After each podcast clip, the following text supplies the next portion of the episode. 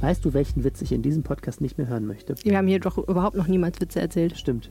Ich möchte nicht den Witz hören darüber, dass die Rheinbahn am Freitag für den Klimastreik die Busse eine Minute lang stehen lässt.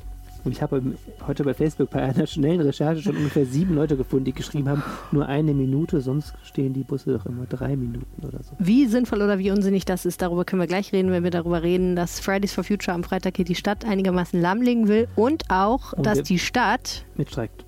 Mitstreikt, aber gleichzeitig Aktien eines äh, gewissen Energiekonzerns besitzt und nicht verkaufen möchte, so richtig. Mhm. Spannendes Thema. Ja, total. Außerdem reden wir über die Missbrauchsvorwürfe gegen den Stadtdechanten Ulrich Hennes, der jetzt von der Kirche seines Amtes enthoben werden soll. Und wir reden über die komische Geschichte um den äh, Vorstandschef von Fortuna Düsseldorf. Mein Name ist Helene Pawlitzki und mit mir im Studio ist Arne Lieb. Ihr hört Folge Nummer 66 dieses Podcasts und der Rhein steht bei 1,22 Meter. Rheinpegel. Der Düsseldorf-Podcast der Rheinischen Post. Hast du eigentlich Aktien, Arne? Äh, nein, Hättest du gerne welche? klar. Von? Äh, Von irgendwelchen äh, Rendite abwerfenden Konzernen natürlich. Okay. Ich habe neulich gelesen, Helium wird knapp. Da habe ich mir überlegt, was für Aktien müsste man eigentlich kaufen, wenn man weiß, Helium wird knapp. Ja, von einem äh, Heliumhersteller, Lieferanten, Förderer. Ja, man müsste ganz schnell die, die Aktien von den Ballonfirmen, die man hat, Ja, abstoßen. unbedingt. Verkaufen, verkaufen. Ja. Ja, ähm, wir reden deswegen über Aktien, weil äh, wir gleich über das Thema äh, Klima reden und da werden wir gleich mal darüber sprechen, dass die Stadt Düsseldorf Aktien von RWE besitzt und warum Ausgerechnet. das äh, Diesem Konzern, der nach der Fastrodung des Hambacher Forsts das Lieblingsfeindbild von Umweltaktivisten ist. So ist das. Wenn dieser Podcast rauskommt, ist Freitag. Oder ja, Donnerstagabend, Freitag. Und äh, Freitag ist ja bekanntlich seit einigen Monaten bereits äh, der Tag, an dem Schüler und junge Menschen aus der, gan- auf der ganzen Welt auf die Straße gehen und äh, versuchen, den Rest der Welt davon zu überzeugen, dass etwas mehr Klimaschutz eine gute Idee wäre, damit wir auch noch bald wieder einen schönen blauen Planeten haben und nicht einen in Flammen stehenden Feuerball. Genau, und damit die Aufmerksamkeit wegen der andauernden Demos nicht nachlässt, ist jetzt die Entscheidung gefallen, einen, ich glaube, globalen Klimastreik auszurufen für den Freitag. Es ist bereits der dritte dieser Art übrigens, also Aktionen auf der ganzen Welt. Und äh, genau, und der wird auch in Düsseldorf stattfinden. 11 Uhr am Corneliusplatz ist eine Kundgebung. Dann ähm, gibt es eine Demonstration, die sich in zwei Züge auf, ausbreitet. Und am Schluss trifft man sich wieder vor dem Landtag. Um 14 Uhr ist da eine Kundgebung, wo der Verdi-Vorsitzende Frank Bsirske auch sprechen wird. Das ist so. Und der Unterschied zu den sonstigen Klimademonstrationen wird sein, dass diesmal Fridays for Future alle einlädt. Alle Gesellschaftsschichten, alle Altersklassen, auch Omas dürfen mitlaufen. Ja. Also erstmal der wichtige Service-Post, wer morgen mit seinem äh, SUV durch die Innenstadt fahren will, es wird natürlich einige Sperrungen geben wegen der ganzen äh, Demonstration. Ma- Mond, äh, morgen heißt Freitag. Also Freitag, genau. Ja. Also, Und äh, das andere ist, genau, ähm, ähm, es hatte etwas Diskussion im Vorfeld gegeben, weil Oberbürgermeister Thomas Geisel von den Grünen aufgefordert worden ist, auch den Mitarbeitern der Stadtverwaltung äh, die Teilnahme an dem Streik zu ermöglichen, worauf der zurückschoss, das habe er längst per Rundmail gemacht. Die Grünen hätten nochmal nachfragen können. Und in der Tat hatte er schon eine Rundmail geschrieben, dass die Amtsleiter den rund insgesamt 10.000 Beschäftigten der Stadt ermöglichen sollen, mitzustreiken. Aber, das ist wichtig, er hat ihnen nicht freigegeben, sondern hat gesagt, nur wenn der Betrieb normal läuft. Also die können sich Urlaub nehmen und die können bei der Gleitzeit ähm, die Stunden verschwinden in Absprache mit ihren Kollegen und das soll so organisiert sein, dass morgen, in, also am Freitag in äh, Kitas und äh, in der Verwaltung und in, bei der Feuerwehr doch möglichst noch Personal da ist. Ja, das ist eine schöne Idee. Ich bin ja mittlerweile in nicht nur einer, sondern gleich zwei WhatsApp-Gruppen von Fridays for Future, weil mich einfach mal interessiert hat, was da passiert. Und ich bin heute Morgen von einem Geklingel aufgewacht aus der Hölle. Und zwar hatten irgendwie, ich weiß nicht wie viele, es war schwer zu ermitteln, aber eine ganze Reihe von Trollen diese Gruppen gekapert und haben endlos viel Mist in diese Gruppen ge gepostet. Das war wirklich äh, krass, das habe ich noch nicht erlebt. Also komische Fotos, irgendwie Greta Thunberg wurde gedisst, es wurde irgendwas über Autisten geschrieben, die Leute haben geschrieben, gebt ihr auch Tankgutscheine aus, mein Diesel braucht so viel Sprit und also auch so, so, so, ein- so ein Brachialhumor, wo ich gedacht habe, oh wow, ihr macht euch gerade voll lächerlich. Aber im Endeffekt, ähm, ja, sind die damit ganz gut umgegangen, haben die die Getrolle dann nach und nach eliminiert und so und dann war der Morgen wieder ruhig. Ähm, fand ich aber spannend, weil ich gedacht habe, okay, so, ne, da macht man sich auch nicht so viel Gedanken drüber, dass die Fridays for Future Anhänger, glaube ich, auch echt richtig viel Kritik kri- kri- kriegen, ne, und das sind ja teilweise echt richtig junge Menschen. Ich weiß nicht, ob ich damit hätte umgehen können mit 17 oder 18 irgendwie. Ich habe zugleich gestern ein kleines, ein kurzes Treffen gehabt mit zwei Schülerinnen und einer Mutter, die gingen die Demostrecke ab für die ähm, für das Veranstaltungskomitee von Fridays for Future, die sind ja basisdemokratisch organisiert. Und ähm, haben schon mal so geguckt, wo mögliche äh, Hindernisse sein könnten oder Sicherheitsbedenken, denn das ist natürlich eine angemeldete Demonstration und diese Schüler als Veranstalter ähm, haben natürlich auch ein Stück weit die Verantwortung, dass das morgen alles vernünftig abläuft ähm, und sind sehr aufgeregt, weil sie auch nicht wissen, wie viele Menschen da kommen. Du hast ja gerade gesagt, dass die äh, Mitarbeiter der Stadt da auch mitmachen dürfen. Ja. Erwartest du denn, dass viele das tun? Ich habe das versucht rauszufinden. Die müssen aber auch sich nirgendwo melden, jetzt zentral. Das wird nicht äh, erfasst. Ich, ich kann es dir nicht sagen. Ich glaube, städtische Mitarbeiter sind auch nicht klimabewegter als andere Menschen. Es können ja auch alle anderen Menschen, die in der Privatwirtschaft arbeiten oder gar nicht arbeiten oder äh, was auch immer tun, können natürlich auch dazu kommen am Freitag. Ich weiß nicht, wie viel Dynamik diese, ähm, diese, diese Fridays for Future Demonstrationen noch haben. Ein bisschen meine ich, ist es immer ein Problem, wenn man jeden Freitag demonstriert, dass sich das etwas totläuft. Und hm. zweitens bin ich auch sehr gespannt bei dem Klimaschutz insgesamt, ob die nicht so ein bisschen von ihrem eigenen Erfolg auch gefressen werden. Die äh, sind so, äh, so positiv aufgenommen worden, auch vom Düsseldorfer Stadtrat, der ja im Juni den Klimanotstand beschlossen hat, dass man gar nicht mehr so richtig die Übersicht hat, für was die eigentlich jetzt gerade demonstrieren. Ja. Obwohl natürlich de facto jetzt äh, der Ausstoß an CO2 sich auch nicht seit März äh, dramatisch verändert haben dürfte. Diese ganze, dieser ganze Themenkomplex Umweltschutz und so weiter und so fort, der äh, beschäftigt ja weiter sehr, sehr viel die Politik. Ja. Du hast ja schon gesagt, Klimanotstand ist bereits beschlossene Sache. Da gibt es aber auch noch weitere Sachen, die da verhandelt werden. Ne? Ja, du musst sehen, wir befinden uns gerade in einer ganz komischen Zwischenphase. Juni wurde dieser besagte Klimanotstand beschlossen. Ähm, der Begriff war ja ziemlich umstritten, aber einig war sich die Politik, äh, dass Düsseldorf seine Klimaschutzziele ähm, ehrgeiziger fassen soll. Es wurde sich auf das Jahr 2035, glaube ich, dann geeinigt, statt 2050. Mhm. Ähm, dass da die sogenannte Klimaneutralität erreicht werden soll. Das bedeutet, dass der CO2-Ausstoß pro Bürger nur noch bei zwei Tonnen pro Jahr liegt. Kurz gesagt, das wissen alle, das ist total ehrgeizig. Was damals überhaupt noch nicht besprochen wurde, ist die Frage, was bedeutet das konkret? Das bedeutet auf jeden Fall irgendwie große Umwälzung für Wirtschaft, für, für Wohnen und Heizen, für den Straßenverkehr. Das sind so die großen Bereiche. Aber es gibt überhaupt noch kein, kein Klimaschutzkonzept, äh, wo das genau aufgelistet ist. Das soll jetzt im November beschlossen werden. Hm. Und dann wird es erst richtig spannend, weil Klimaschutz ist so wie Weltfrieden. Im Grunde findet es jeder erstmal abstrakt gut. Spannend ist, wie viel ähm, ist man jetzt bereit, dafür zu investieren, rein monetär und wie viel ist in Düsseldorf zum Beispiel auch bereit, also die Bürger in Düsseldorf ihren Lebensziel zu verändern. Ähm, und da würde es natürlich dann erst richtig haken. Das heißt, wir sind in so einer Übergangsphase grundsätzlich, Klimanotstand, ja, ist erklärt, finden wir alle gut. Ähm, also den Begriff kann man streiten, aber Klimaschutz finden irgendwie gerade alle gut. Aber die spannende Frage ist, was bedeutet das denn? Ja, es gibt eine Kontroverse, über die hast du jetzt auch nochmal geschrieben. Ähm, da geht es um Aktien von RWE, wir haben es gerade schon erwähnt. Ähm, die Vorgeschichte ist ja, dass ganz, ganz viele Kommunen tatsächlich RWE-Aktien hatten. Und immer noch haben, genau. Und immer noch haben. Ganz viele Kommunen, äh, Düsseldorf hat die irgendwann, also ganz viele Kommunen haben die noch und hatten genau, die noch und, haben da auch ziemliche finanzielle Einbußen von gehabt. Ungefähr 20 Prozent genau. der Aktien von RWE sind noch im kommunalen Besitz, schätzt man. Ja. Warum eigentlich? Ja, das äh, hat lange, Tradi okay, lange Tradition. Nee, aber RWE gehör gehörte das nicht mal irgendwie dem Land so halb? Oder Reicht das? Okay.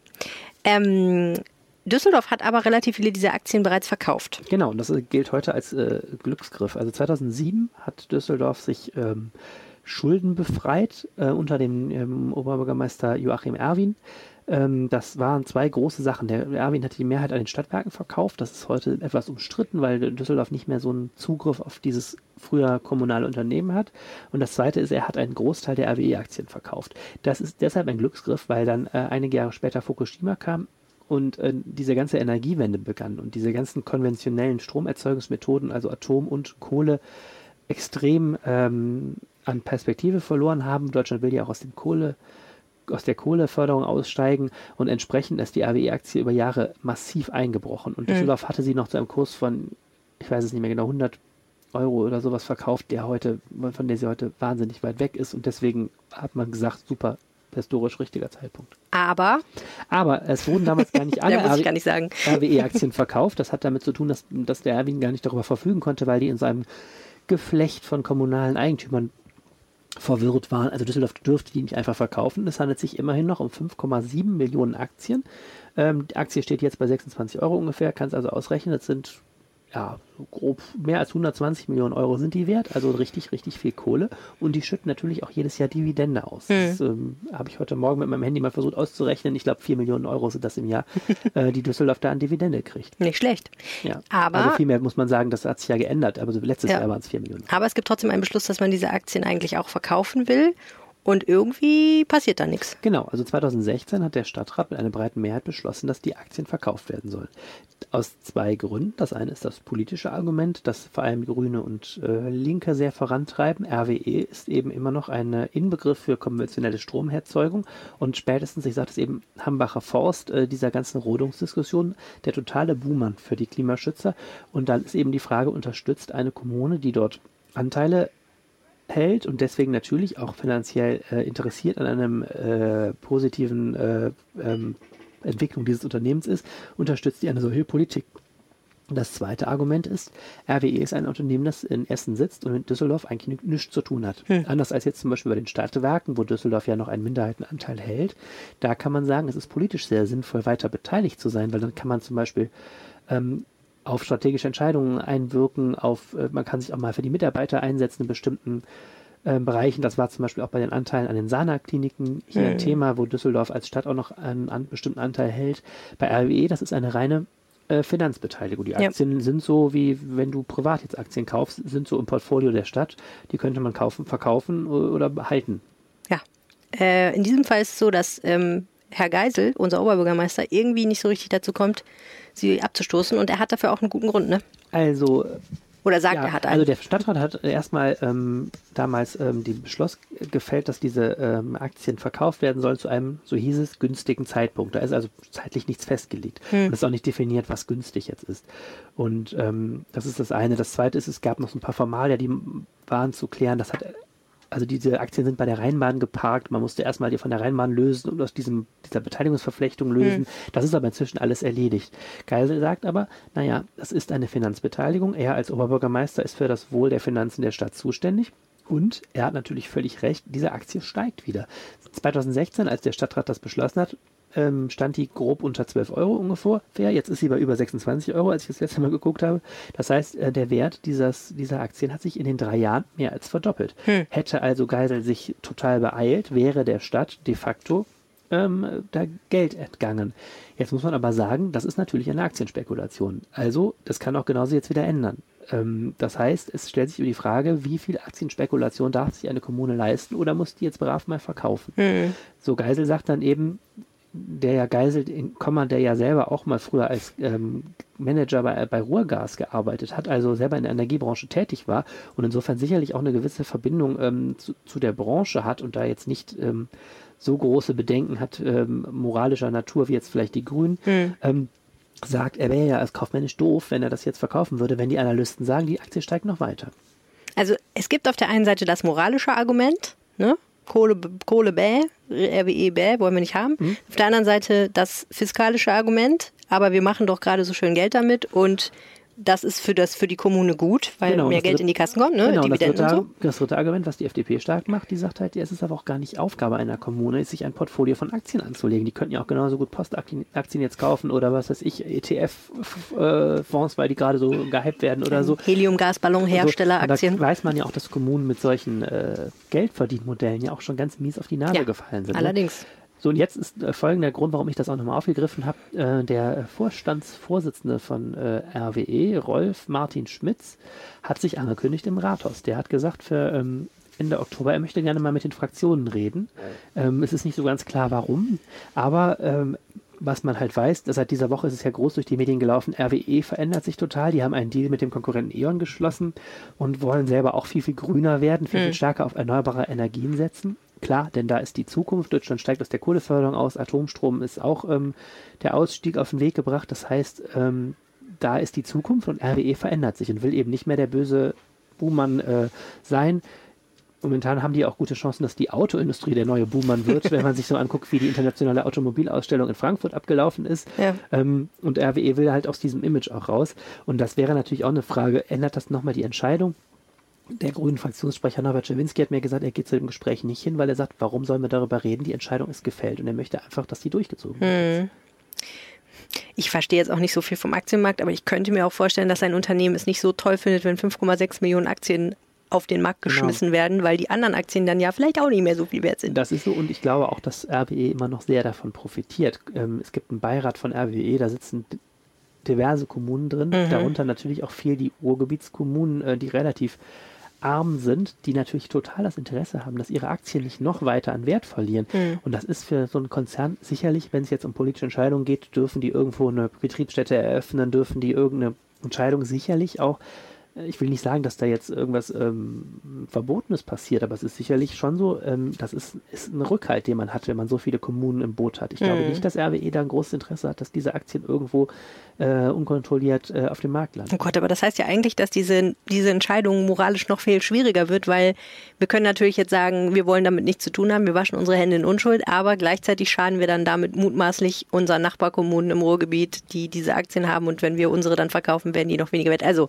ich sag mal so, an der Stelle bin ich mal wieder froh, dass ich nicht Oberbürgermeister dieser Stadt sein muss. Bin ich jeden Tag. Die Entscheidung möchte ich nicht müssen. Wenn ich den Terminkalender von Thomas Geisel sehe, bin ich jeden Tag froh, dass ich nicht Oberbürgermeister bin. Äh, das zweite Thema heute in unserem Podcast ist eins, das diese Stadt auch schon länger beschäftigt und gestern Abend, also am Mittwochabend, kulminierte. Und zwar ähm, ist der Stadtdichand von Düsseldorf, Ulrich Hennes, gestern seiner Ämter enthoben worden und die, beziehungsweise die katholische Kirche hat angekündigt, er wird nicht weiter Stadtdichand sein, er wird nicht weiter Pfarrer sein. Und man muss sagen, das ist ein Thema, wie es Journalisten hassen gestern Abend. Es gab nämlich immer, wenn wir dachten, wir haben das soweit durchschaut, neue Entwicklungen, was besonders unseren äh, Lokalchef Uwe Jens Runer getroffen hat, der seinen Text immer wieder aktualisieren musste, weil sich doch gestern Abend da die Ereignisse überschlagen haben. Genau, herzlich willkommen, Uwe Jens im Podcast. Schönen guten Morgen. Entschuldigung, das müssen wir nochmal machen. Ich habe hier ein Problem mit diesem Dings. Warte mal, ich, ah, nee, ich kann das. Oh, doch, ich kann das nicht Herzlich willkommen, Uwe Jens Runer im Podcast. Schönen guten Morgen. Wir müssen, glaube ich, diese ganze Geschichte nochmal ganz von vorne aufdröseln, weil man sonst sehr schwer mitkommt. Ich habe gestern gemerkt, ich musste die ganze Zeit nochmal nachgucken, was war jetzt eigentlich. Und diese ganze Affäre fängt ja im Prinzip an im März 2019 für uns, ne? Ja, ganz genau. Da ist äh, durch eine Pressemitteilung des Erzbistums bekannt geworden, der Stadtdechant muss beurlaubt werden. Es gibt äh, Fälle, die zu überprüfen sind. Man hat Informationen an die Staatsanwaltschaft übergeben. Genau, da ging es um sexuelle Belästigung. Ein Fall, der dann direkt bekannt wurde, der Vorwurf 2012 soll Hennes einen erwachsenen Praktikanten sexuell belästigt haben. Was das genau heißt, war nicht klar. Und dann gab es eben die Ankündigung, es wird ein staatsanwaltschaftliches Verfahren gehen und ein innerkirchliches Verfahren. Genau. Erst wird immer das staatsanwaltliche Verfahren abgewickelt. Da geht es ja um strafrechtliche Fragen. Soll jemand angeklagt werden? In dem Augenblick hält sich die Kirche zurück, weil nicht beide gleichzeitig mit irgendwelchen Zeugen reden können. Genau. Und was ist das innerkirchliche Verfahren?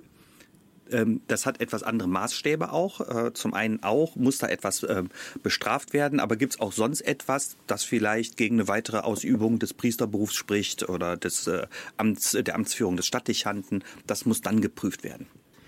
Wir müssen, glaube ich, noch mal einen Schritt zurückgehen für alle Nicht-Katholiken und äh, Protestanten und, und Heiden. Was ist ein Stadtdechant? Was ist das für ein Amt und wer ist dieser Mensch, der das bekleidet?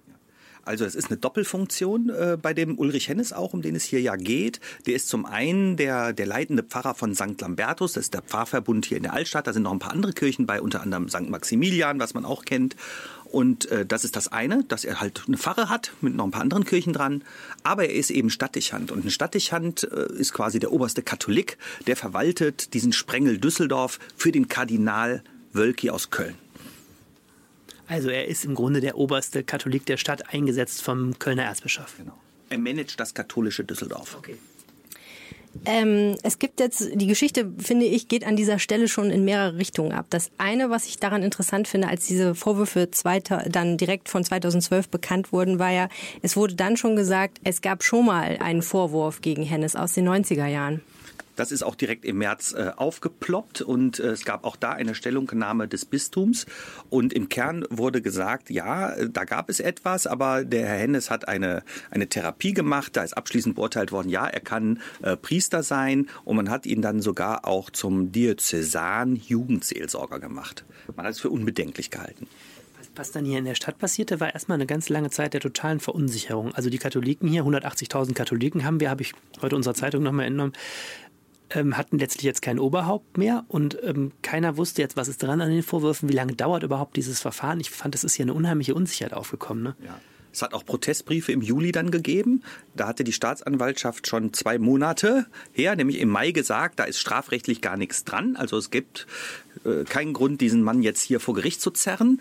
Und ähm, da sind die Katholiken auch ähm, sehr ungeduldig geworden und haben einen Beschwerdebrief ans Bistum geschrieben und haben gesagt, wie lange soll das hier noch dauern, euer äh, jetzt innerkirchliches äh, Verfahren? Wir wollen eigentlich gerne unser Oberhaupt wieder haben. Ja, es gab ja auch schon vorher eigentlich Kritik am Vorgehen äh, der katholischen Kirche. Schon als diese ersten vor, diese erste Pressemitteilung kam, haben ja einige gesagt, es ist eigentlich nicht okay, sowas per Pressemitteilung zu veröffentlichen und jemanden dann zu beurlauben. Warum kann man nicht erstmal intern gucken, was an den Vorwürfen dran ist? Ja. Die Kirche hat halt sich ja neue Regeln gegeben, sehr offensiv damit umzugehen, ähm, um sich ja nicht dem Verdacht äh, auszusetzen, irgendetwas zu vertuschen.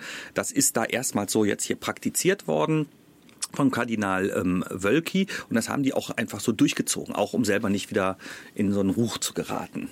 Wie hat ich fand das an dem Fall total interessant, weil ähm, einerseits der katholischen Kirche ja auch zu Recht vorgeworfen wurde, früher solche Sachen total hinter verschlossenen Türen zu besprechen, also total intransparent, auch die Leute gar nicht zu informieren, was da für Vorwürfe im Raum sind.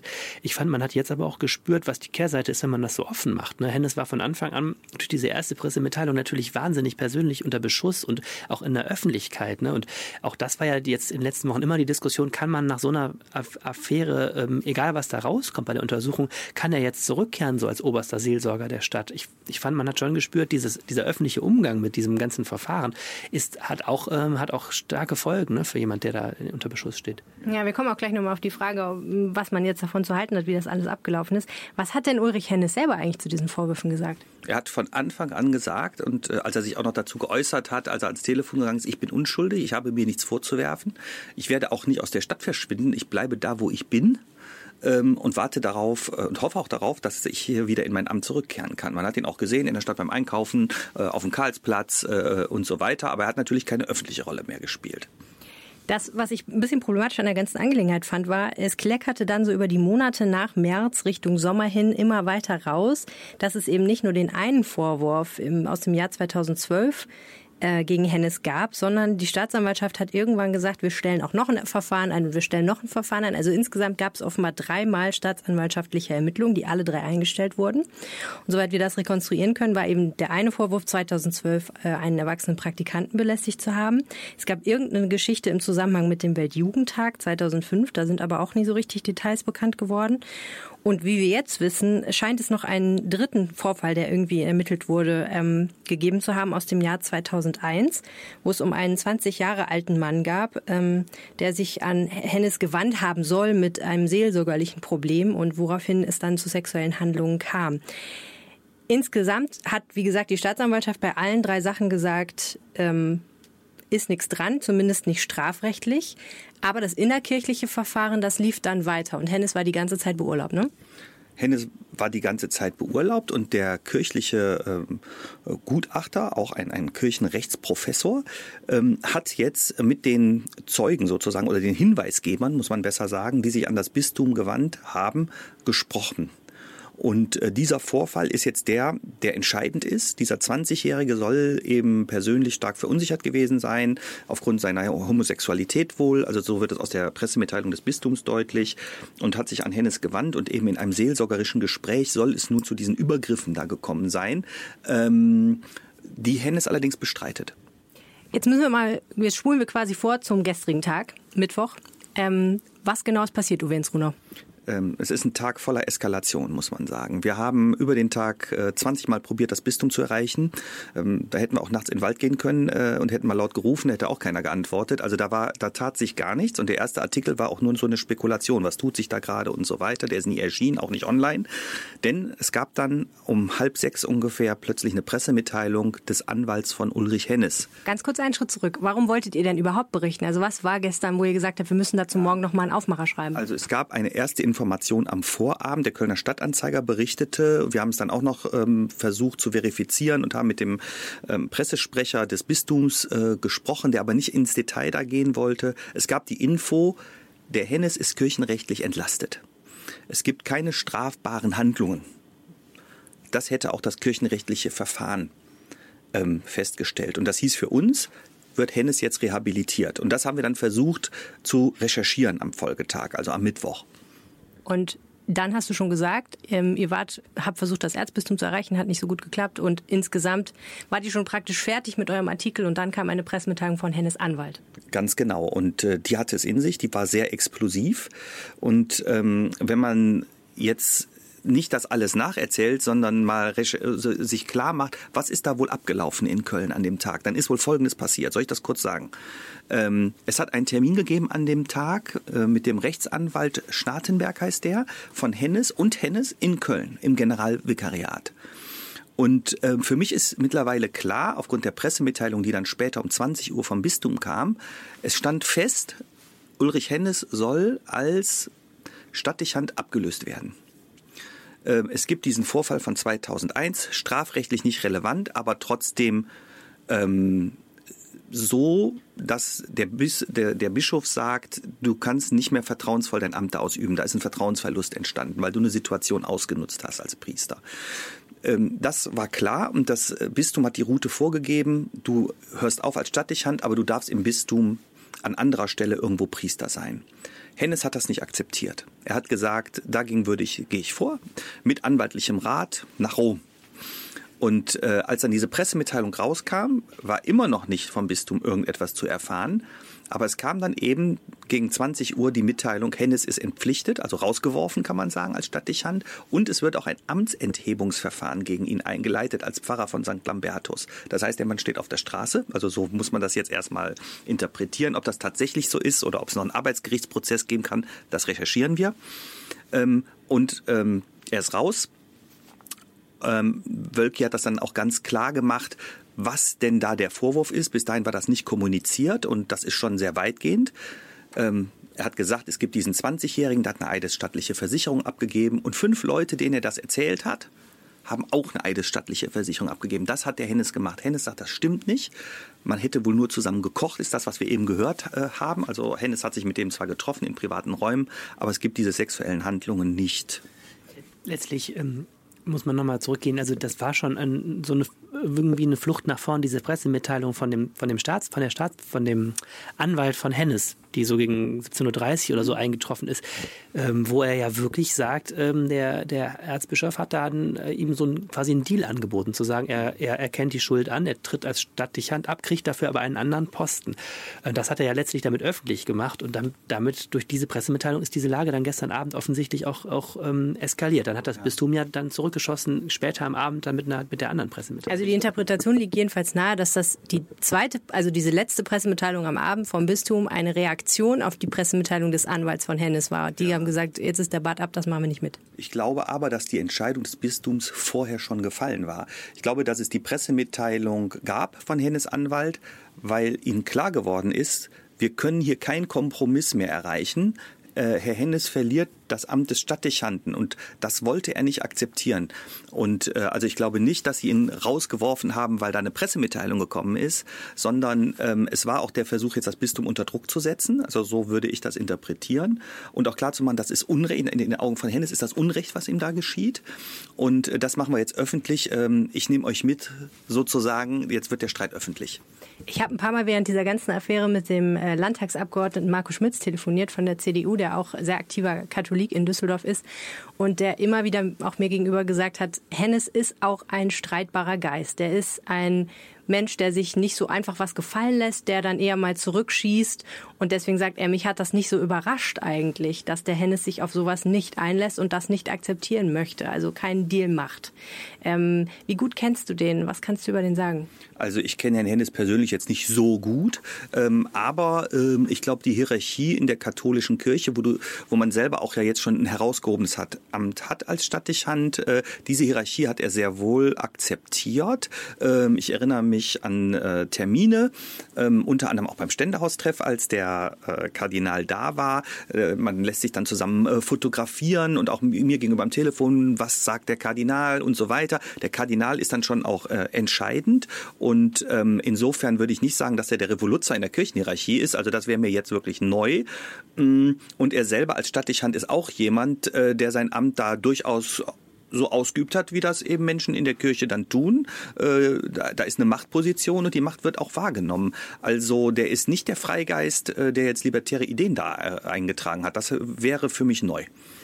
So beim Rumtelefonieren den Eindruck, er ist ganz beliebt gewesen. 2015 ist er erst als Stadtdechant angetreten. Also die Gemeinde, der, der Gemeinderat ist das dann von St. Lambertus, hat auf seiner Seite jetzt bis zuletzt gestanden, hat gesagt, Kirchenvorstand, die wollen ihn, wollen ihn zurückhaben. Ich hatte gestern mit Oberbürgermeister Thomas Geisel gesprochen, der eigentlich auch, habe ich den Eindruck, einen guten Eindruck von ihm hatte und ihm auch sehr lange jetzt so den Rücken in diesem Verfahren gestärkt hat. Also am Anfang fand ich, haben sich erstmal alle so auch hinter ihm versammelt, als jetzt diese Vorwürfe aufkamen. Ähm, also ich hatte den Eindruck, er ist in der Stadt äh, ganz gut angekommen, so in diesem Amt des Stadtdechanten. Und man muss ja auch sagen, es gibt im Augenblick kein strafrechtlich relevantes Verhalten. Das muss man nach wie vor betonen. Äh, es gibt auch eine widerstreitende Aussage. Es steht Aussage gegen Aussage. Das Bistum hat aber jetzt gesagt, wir glauben dem 20-Jährigen und nicht dem damals 34-jährigen Hennes das ist jetzt eine spannende Frage, nämlich wie es weitergeht. Also einerseits kirchenrechtlich, das sagt das Bistum in seiner Pressemitteilung, landet es da, wo alles in der katholischen Kirche am Schluss landet, nämlich in Rom. Also da scheint es auch mehrere Instanzen zu geben, wie jetzt auch bei, bei, bei Gerichten. Ähm, und am Ende könnte es sein, wenn, wenn Hennes weiter widerspricht, dass dann in Rom der ganze Fall nochmal aufgerollt wird, offensichtlich. Ne? Insgesamt gibt es da noch viele offene Fragen, ne? Für Düsseldorf auch, muss man sagen. Ja, wir haben einen kommissarischen Stadtdechanten seit März, der natürlich auch überlastet ist, äh, der Pfarrer Heidkamp von der Gemeinde im Rheinbogen. Ähm, die müssen das jetzt hier mit bestreiten. Ähm, das ist anstrengend, das ist Stress.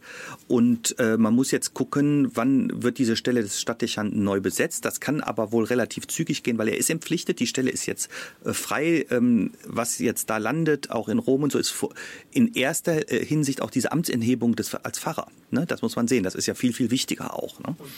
Die dritte Ebene ist die, ähm, was bedeutet das hier für die Katholiken? Dieses Thema ähm, sexueller Missbrauch in der Kirche war ja schon vorher ein Riesenthema. Hier da gab es, gab es äh, äh, Diskussionsveranstaltungen. Das ist jetzt hier nicht der Fall, aber es geht immer natürlich um die Frage, ähm, die auch bei diesen Missbrauchsfällen aufkommt. Wie geht die Kirche vor? Wie transparent sind die Verfahren? Wie fair sind die Verfahren? Und ich glaube jetzt, ähm, da sind wir gerade auch noch in der Aufarbeitung letzten Endes, ähm, hat das Bistum das jetzt richtig gemanagt? Und äh, wie sind diese Entscheidungen getroffen worden? Es gibt am Montag, so sind manchmal die Zufälle, eine Diskussionsveranstaltung mit Professoren, Experten genau zu dem Thema im Haus der Kirche an der an, äh, neben äh, St. Maximilian in der Altstadt äh, genau Machtstrukturen in der Kirche. Genau darum geht es. Also wer da sich für interessiert, Montagabend, ich glaube halb acht, bitte nochmal im Internet gucken, aber ich sage ja so im Kopf mal halb acht, wir gehen natürlich auch hin und werden darüber berichten. Da kann man diese Fragen dann auch erörtern. Okay, es ist Donnerstagmittag. Auf dich kommt heute noch viel Arbeit zu, Jens. Du musst das ja alles noch weiter recherchieren. Äh, vielen Dank, dass du da warst. Dankeschön, sehr gerne. Die Geschichte um Ulrich Hennes ist schwer zu verstehen, finde ich. Man muss da sehr genau äh, hingucken. Äh, eine zweite Geschichte diese Woche, finde ich, hat ist auch sehr, sehr spannend, trotzdem auch wirklich schwer zu verstehen. Ich habe beim Zeitungslesen mich sehr konzentrieren müssen.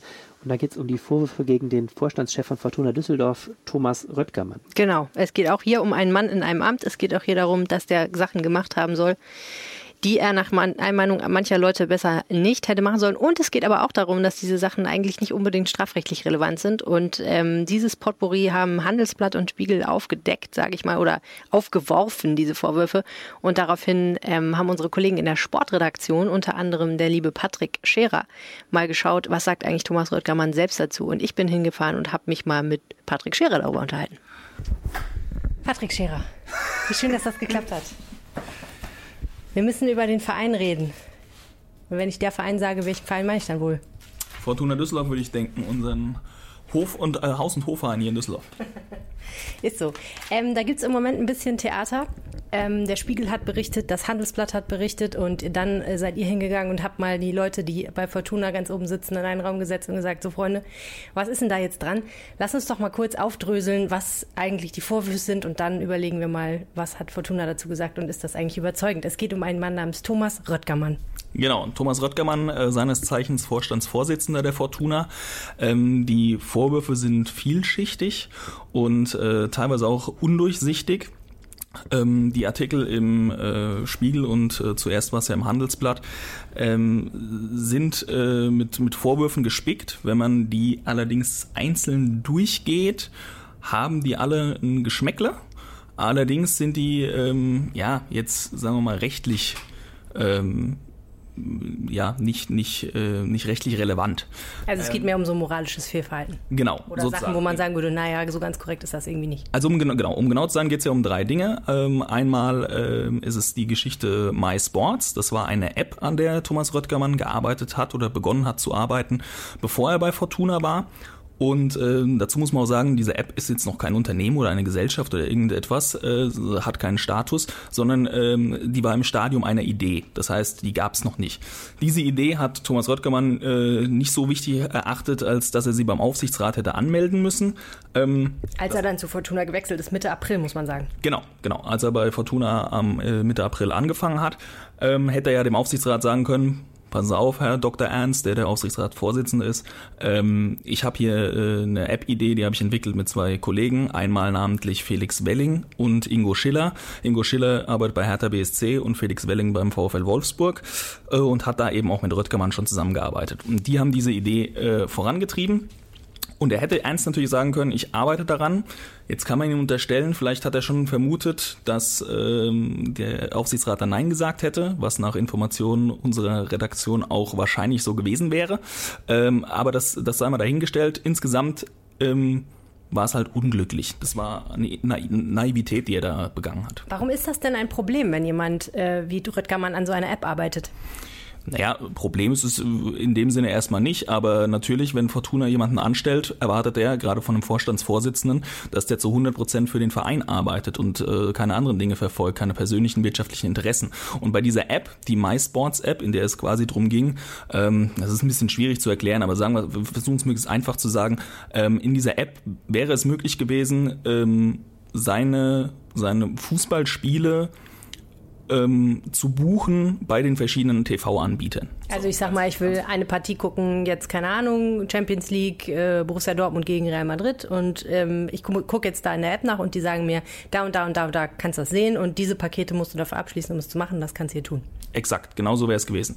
Und dafür hätte es dann natürlich Provision gegeben, ähm, je nachdem, wie das dann mal geschäftlich ausgesehen hätte. Äh, da hätte es natürlich dann irgendeinen Sender oder eine Mediengruppe geben müssen, die das betreut und dann hätte natürlich Röttgermann und seine beiden Partner dafür wahrscheinlich Provision bekommen. So, ähm, und deswegen sind das natürlich jetzt in dem Fall auch schon mal wirtschaftliche Interessen, die gegen ähm, die Position eines Vorstandsvorsitzenden stehen könnten. Ja, also es ist aber ein Interessenskonflikt. Ja, auf der einen Seite sagt er von Fortuna aus, wir, wir brauchen viel äh, TV-Geld und ähm, ähm, die kleineren Vereine brauchen das. Und wenn er für diese App arbeitet, könnte er natürlich einen anderen Standpunkt vertreten müssen. Und das ist natürlich würde äh, würde nicht gehen. Okay, also im Prinzip sind es zwei Sachen. Das eine ist wie bei jedem Job, man muss seine Nebentätigkeiten anmelden. Das hätte er tun müssen. Das andere ist möglicherweise ein Interessenskonflikt, weil er eben auf beiden Seiten der Debatte um Gelder für Senderechte für Fußball Fußballspiele steht. Und dann ging die ganze Geschichte ja noch weiter, ne? Genau, dann ging die Geschichte weiter. Im Handelsblattartikel stand da noch, ähm, dass eben Felix Welling ähm, zur neuen Saison, äh, nicht zur neuen Saison, zum neuen Jahr Anfang des neuen Jahres 2020 äh, Marketingdirektor bei Fortuna werden äh, soll. Und äh, die Stellenbeschreibung, die im Handelsblatt genannt wurde, gibt's genau in dieser Form schon äh, als, als Posten. Und auf diesem Posten saß Alexander Steinfort saß, muss man sagen, weil er mittlerweile freigestellt wurde, ähm, äh, nachdem das im Handelsblatt eben bekannt wurde. Ähm, diese Personalie hatte Röttgermann ähm, eigens unter Dach und Fach gebracht, auch dort ohne den Aufsichtsrat zu informieren. Hier muss man sagen, das muss er auch eigentlich nicht. Auf der anderen Seite ist das natürlich auch die Frage, äh, ist es besonders klug, ja, wenn er, er hat nicht irgendeine Assistentin eingestellt oder eine Sekretärin, sondern er hat äh, auf einer Direktorenebene jemanden eingestellt. Das ist die zweithöchste Ebene bei Fortuna im operativen Geschäft. Und da muss man natürlich überlegen, ähm, wenn man neu ist, gerade ein paar Monate und so eine schwerwiegende Entscheidung trifft, ob man da nicht vielleicht ähm, das Aufsichtsratgremium mit, mit äh, einbeziehen sollte. Auch das war naiv. Also was du sagst ist, der Mann, mit dem er zusammen diese App entwickelt hat, die er nicht hätte entwickeln dürfen, während er bei Fortuna Vorstandsvorsitzender ist, diesen Mann, Felix Welling, den hat er will er einstellen, ich weiß nicht, ob das noch aktuell ist, aber den will er auf jeden Fall einstellen zum neuen Jahr auf einem Posten von jemandem anders, der jetzt mittlerweile freigestellt ist. Warum? Genau, also die offizielle Begründung ist äh, fehlende Loyalität. Oh. Ähm, äh, da gibt's aber jetzt auch, momentan klären das die Anwälte zwischen beiden Parteien, okay. ja, ähm, weil äh, er hat einen unbefristeten Arbeitsvertrag, der Alexander Steinfort, der davor auf dem Posten saß. Und ähm, ja, das müssen jetzt die Anwälte klären, wie es da weitergeht, ähm, äh, was eine Abfindung angeht, etc. pp. Ähm, Genau, Felix Welling auf jeden Fall ähm, äh, soll diesen Posten, nicht soll, sondern wird diesen Posten einnehmen. Das steht fest. Der Vertrag ist unterschrieben ähm, zum äh, kommenden Jahr. Äh, wahrscheinlich ab 1.1. oder 1.2. wird er beginnen. Und äh, Thomas Röttgermann ähm, hält äh, sehr viel von dem Mann, den er aus, aus Wolfsburg kennt. Ähm, ich, ich persönlich, genau, der hat mit an der App zwar gearbeitet, logischerweise aber auch aus dem Grund, weil er eben aus Wolfsburg kannte und deswegen gesagt hat, von wegen, ey, ist ein, ist ein guter Mann, den möchte ich da dabei haben. Ich finde diese ganze Geschichte, ähm, so stellt's Röttgermann ja auch äh, dar, gar nicht so verwerflich, die Herangehensweise war war einfach naiv, ja, weil ich meine, es gibt in jedem Geschäftsbereich, so hat Röttgemann auch gesagt, äh, Leute, wenn, wenn Vorstände irgendwo hinwechseln, nehmen die auch ihre Referenten mit oder ähm, äh, Chefärzte nehmen ihre Oberärzte mit. Das ist normal. Aber ähm, er hätte es halt einfach anders einfliegen müssen. Und insgesamt ergibt es natürlich ein schwieriges Bild. Also das waren, waren die ersten zwei Teile quasi. Ich tippe mal, wir kommen gleich noch auf den Spieler. Ja, genau. Äh, genau. Es gibt auch eine Kontroverse um einen Spieler namens Benito Raman. Genau. Äh, Benito Raman ist vor der Saison äh, von Fortuna Düsseldorf zum FC Schalke 04 gewechselt. Ähm, es war ein äh, schwieriges Vertragskonstrukt. Die äh, Verhandlungen liefen über mehrere Wochen und äh, am Ende ist im Gegenzug ein Spieler namens Bernhard Tekpetay zu Fortuna gewechselt für zwei Jahre auf Leihbasis und Fortuna besitzt auch eine Kaufoption auf den Spieler. Ähm, so, erstmal so viel zu den grundlegenden Dingen. Das Problem an der Geschichte ist, dass äh, Thomas Röttgermann ähm, mal gesagt hat, sie werden äh, Rahman nur für eine unanständige Summe abgeben. Äh, damit, weil er sehr viele Tore geschossen hat, ne? Genau, weil er natürlich sehr wichtig war für Fortuna, zusammen mit Dodi Logabacchio letztes Jahr jeweils zehn Tore geschossen und damit ähm, ja mit, mit die wichtigsten Männer im, äh, beim, beim geschafften Klassenerhalt in der vergangenen Saison. Und jetzt hat er dann dem Kicker gegenüber gesagt, äh, wir haben 13 Millionen plus bekommen. So, ähm, Euro. Genau, 19 Millionen Euro plus, genau, keine Kartoffeln oder Reis oder was auch immer. Äh, nee. Ähm, Palettendosenbier. Genau, Palettendosenbier. Ja, ja. Die, die also eine stattliche Summe. Eine stattliche Zumindest Summe. in dem Bereich, wo sich Fortuna bewegt, ne? nicht international betrachtet, aber für Deutschland ist das nicht schlecht. Genau, so. Äh, dieser Deal ist aber so kompliziert, ähm, und die Rechenweise von Thomas Röttgemann auch nicht ganz korrekt. Und äh, die, die den Vertrag letztendlich wirklich ausgehandelt haben, war äh, Schalkes Sportvorstand Jochen Schneider und Fortunas Sportvorstand Lutz Pfannenstiel. Und äh, die haben sich äh, auf die inoffizielle Sprachregelung äh, geeinigt, dass das Transfervolumen insgesamt bei äh, in einem niedrigen zweistelligen Millionenbereich liegt. So, Jochen Schneider, nachdem äh, Thomas Röttgemann sich, wie gesagt, mit diesen 13 Millionen plus im Kicker gemeldet hat, hat äh, schon mal den Kontakt gesucht gehabt zu Thomas Röttgemann und ihm doch äh, gesagt, erstens gibt es eine Verschwiegenheitsklausel und zweitens ist deine Rechnung falsch. Ähm, nachdem Thomas Röttgemann das allerdings nochmal äh, wiederholt hat in der Stellungnahme, die sie am Freitag in Bezugnahme auf diesen äh, Spiegelartikel ähm, äh, rausgegeben haben, hat er sich nochmal gemeldet und als Röttgermann am Sonntag aber nochmal von den 13 Millionen plus gesprochen hat, ähm, äh, ist dann Jochen Schneider mal der Kragen geplatzt und hat gesagt, von wegen der Typ sagt die Unwahrheit, äh, das ist Lüge und äh, äh er weiß gar nicht, wie er darauf kommt und er findet es schon sehr dreist, diese Verschwiegenheitsklausel so zu brechen. Ähm, also der Punkt ist ja, Schalke will ja auch letztendlich sagen, die, wir haben einen guten Deal gemacht. Ne? Und wenn Röttgermann immer hingeht und sagt, oh, wir haben super viel Geld für diesen Spieler bekommen und so, dann wirft das natürlich auch wahrscheinlich ein nicht so besonders gutes Licht auf die, die diesen Deal bei Schalke gemacht haben, nehme ich an. Erstens das und zweitens ist, der, ist das natürlich auch, eine, auch das ein sehr vielschichtiges äh, Thema. Ähm, dazu muss man nämlich sagen, dass Thomas Röttgermann äh, Schalke 04 schon vorher gegen sich aufgebracht hatte, weil er ähm, äh, in der Causa Clemens Tönnies mit seinen rassistischen Äußerungen ihn sehr stark kritisiert hat. Ähm, äh, Clemens Tönnies ist der ist der Aufsichtsratschef von Schalke 04. Dankeschön. Und der hat ja mal auf einer Veranstaltung Sachen gesagt, die wir jetzt hier nicht wiederholen wollen, aber genau. die dazu geführt haben, dass er fast seinen Posten verloren hätte. Hat er nicht, aber passt. Nee. Und äh, eigentlich ist es auch überhaupt nicht verwerflich, ihn dafür zu kritisieren.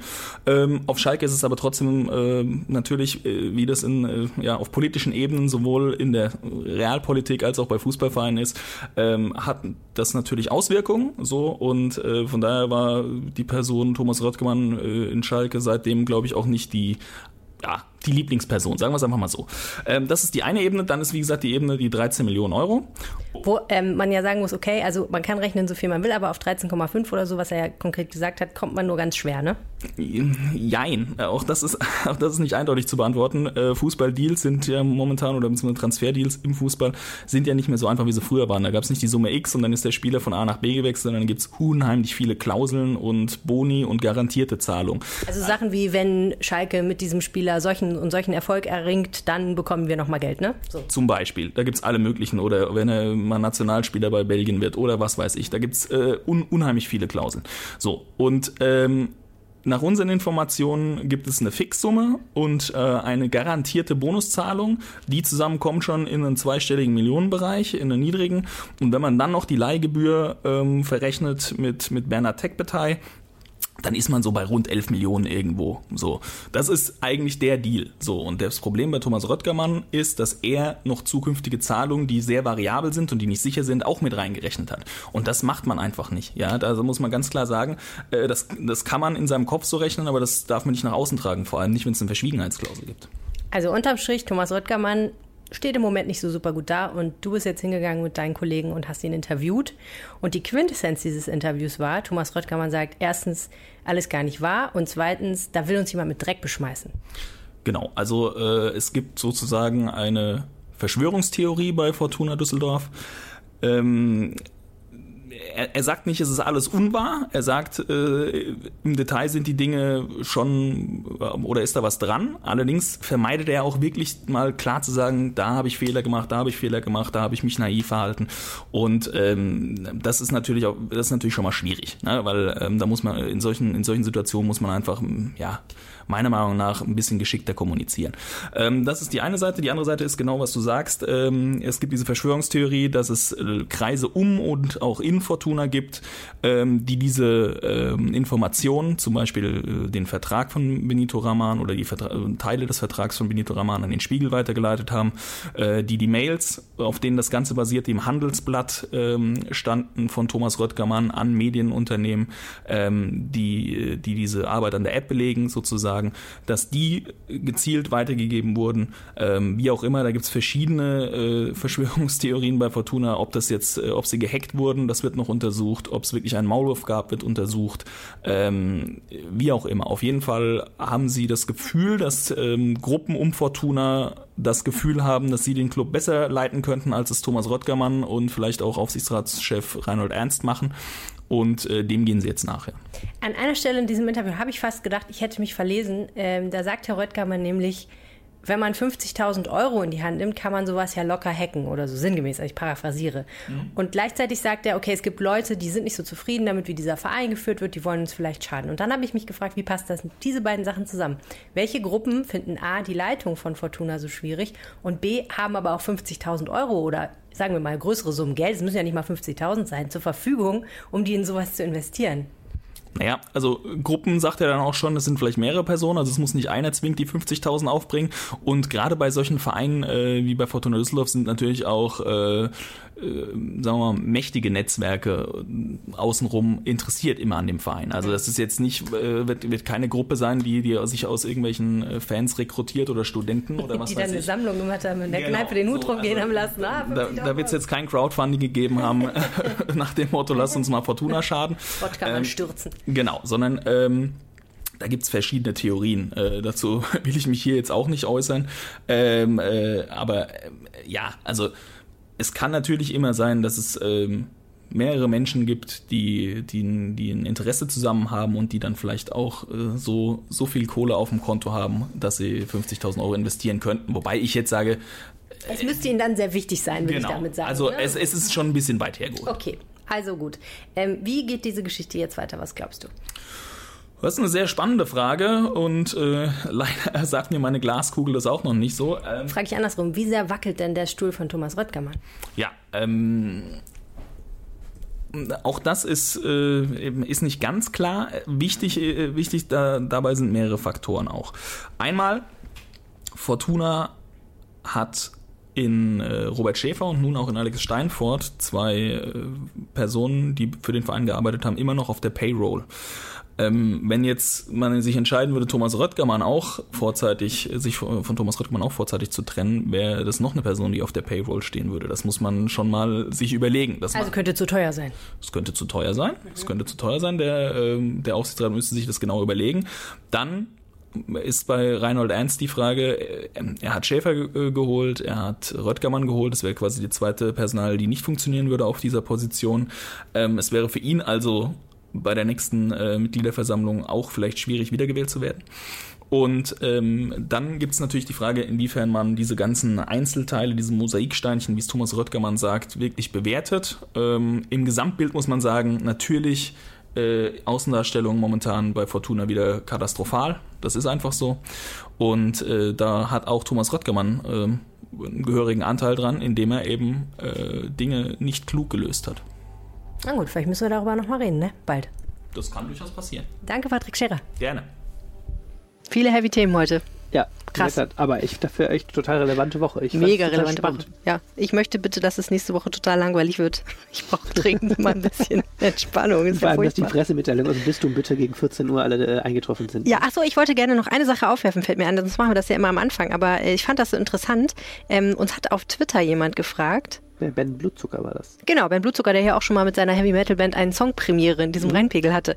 Ähm, mal eine blöde Frage zu den Umweltspuren. Sind eigentlich Eltern mit Kindern auch eine Fahrgemeinschaft ab drei Personen oder muss es explizit der Arbeitsweg sein? Äh, wir rekapitulieren, die Umweltspur hat ja, äh, dürfen ja verschiedene Leute drauf fahren, unter anderem jetzt neu in Düsseldorf auch Fahrgemeinschaften. Mit drei oder mehr Insassen. Genau. Und du hast auf diese Frage geantwortet. Ich habe darauf geantwortet, natürlich dürfen sie das, denn äh, drei Insassen sind drei Insassen und äh, die Polizei fragt nicht danach, ob du zur Arbeit oder privat unterwegs Oder warst. ein Kindergarten fährst. Obwohl ich, äh, ich fand diese, diese Frage, trotzdem fand ich es klasse, dass er sie gestellt hat, denn sie hat mir zwei Sachen gezeigt. Erstens, wenn man Fahrgemeinschaft hört und auch schreibt, denkt man immer so an irgendwie Leute, die zusammen zur Arbeit fahren. Dass Ja. eine Familie eine Fahrgemeinschaft ist, ist natürlich ist sie das. Ähm, ist aber gar nicht so im Fokus. Eine Zwangsfahrgemeinschaft. Also eine ist eine Zwangsfahrgemeinschaft. Familie. Und die zweite Sache ist, ich habe den Eindruck, kein Schwein versteht mehr so richtig ähm, die Regelung dieser Umweltspur. Wenn du da mal vorbeifährst an der Umweltspur, guckst dir allein diesen Schilderwald an zu Beginn. Ähm, das muss ich auch unbedingt nochmal hier äh, mal bei Gelegenheit für die RP auch nochmal erklären. Ich glaube, diese ganze Regelung, was da wer ist und wer noch subsumiert wird unter Rad und wer auch was mit E-Rollern ist und so weiter. Also das ist äh, verkehrsrechtlich ein, äh, harter Tobak. Ja. In diesem Zusammenhang haben wir ja übrigens auch gelernt, dass es gar nicht klar ist, wie viele Leute eigentlich verstoßen gegen diese vielen Gebote. Ne? Mir hat jetzt einer erzählt, der war unterwegs auf der Umweltspur mit einem, ich glaube, es war sogar ein Tesla, einem Elektrofahrzeug mit vier Personen drin. Oh. Das dürfte also aus zwei Gründen schon auf der Umweltspur fahren, weil es ein Elektroauto ist und weil vier Personen drin waren Ja. und wurde trotzdem böse angehupt von anderen Autofahrern, die dachten, das da war ja nicht. Ist ja unglaublich. Ja, okay. Also äh, können wir vielleicht nochmal über die Umweltspur reden bei Gelegenheit. Unbedingt. Das war der Rheinpegel für diese Woche. Ihr Ja. könnt euch auch mit euren Fragen gerne an uns wenden. Äh, zum Beispiel auf Twitter. Mein Name ist Helene Pawlitzki. Und mein Name ist Ed Arne Lieb. Oder ihr ruft uns an. Auf unserem Anrufbeantworter ist noch viel Platz für eure Nachrichten. 0211 9763 4164. Oder ihr schickt uns eine sogenannte E-Mail. Ah. Ähm, haben unsere Eltern immer gemacht. An Eine Düsseldorf, Postkarte hätte ich gerne mal. ja, Düsseldorf mit ue at äh, rheinische-post.de. So sieht's aus. Macht's gut. Ciao. Ciao. Mehr im Netz. Alle Nachrichten aus der Landeshauptstadt findet ihr auf rp-online.de slash Düsseldorf.